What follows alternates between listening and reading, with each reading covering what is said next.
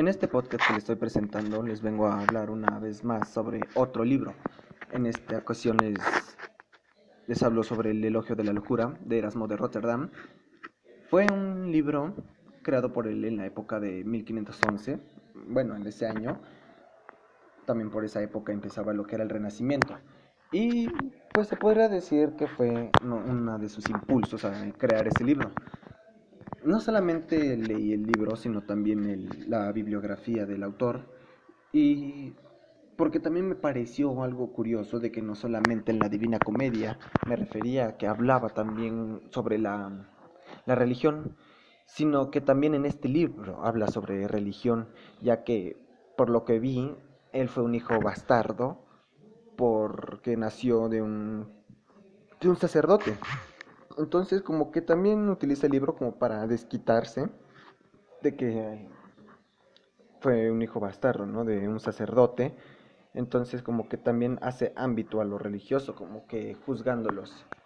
En este, en este libro aparecen personajes que son la locura, Plutón, Eve, eh, el mundo, el amor, la demencia, la pereza, el olvido, entre otros. La verdad no, no, no conozco todos los, los personajes.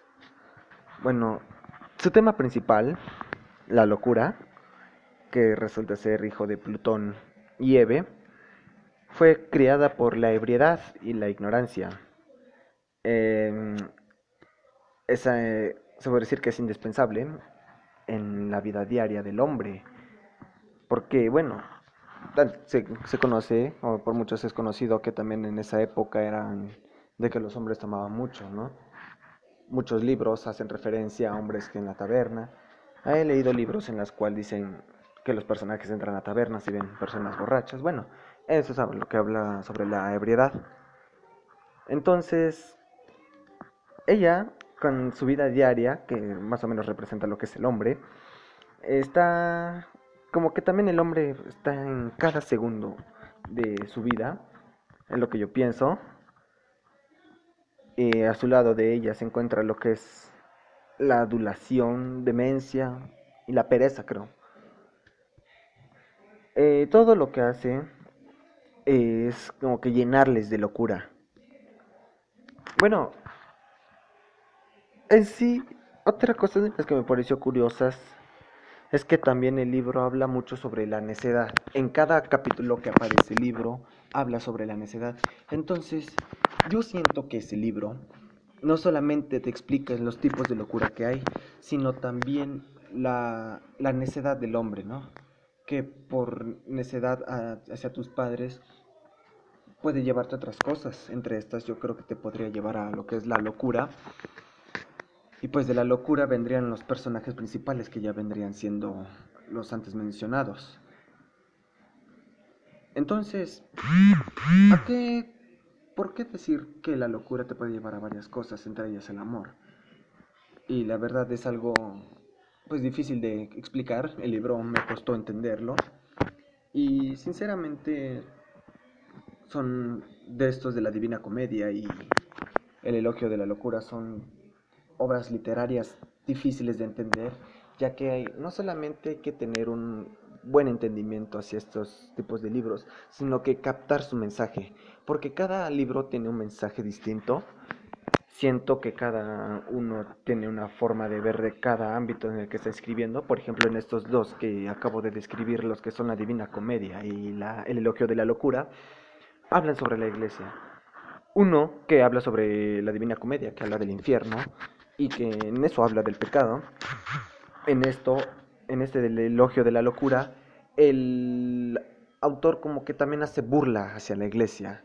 No voy a especificar de qué tipo de religión habla, aunque bueno, por muchos es bien sabido cuál es la religión dominante en esta en este mundo, ¿no? Y todos sabemos, católica. Pero siento que estos dos libros en el Renacimiento fue cuando también la la iglesia. La verdad no sé sinceramente sobre lo que es la, el renacimiento, pero sé que también la iglesia estuvo muy involucrada en lo que fue en el renacimiento. ¿Por qué? Porque durante el Renacimiento fue donde que perduró lo que fue la iglesia, bueno, el Imperio Romano. Y todos sabemos que el catolicismo es también conocido como católico romano, porque en sí la iglesia influyó mucho sobre el imperio. Entonces, como que varios libros durante el Renacimiento dan su expresión hacia la iglesia, ya que han tenido, no sé, por ser científicos o por cualquier otra cosa, un mal momento vivido con la iglesia, entonces mediante sus libros expresan eso. No lo hacen de una forma sencilla, como lo veo, para que la iglesia pueda captar el mensaje, ¿no? Sino que como tirarle indirectas a la iglesia, pero que ellos no lo sepan. Aunque la iglesia al tomar mucho poder durante esa época, los tomó por brujos, locos, por magos, hechiceros, algo que para la iglesia era una algo horrible. ¿no? Entonces, esto es lo que yo quiero dar a explicar con, el, con este libro. Con estos, esos personajes, y no solamente los personajes, sino también la descripción del libro, es como que un odio profundo hacia la iglesia, ya que el, a lo mejor el autor no tuvo un buen una buena relación con su padre, ¿no? Entonces, al escribir el elogio de la locura, no solamente le tira a las personas que creen en, en una religión, sino también a la misma iglesia que engaña a las personas, como él lo dice, engaña, la iglesia engaña a las personas solo para que lo sigan.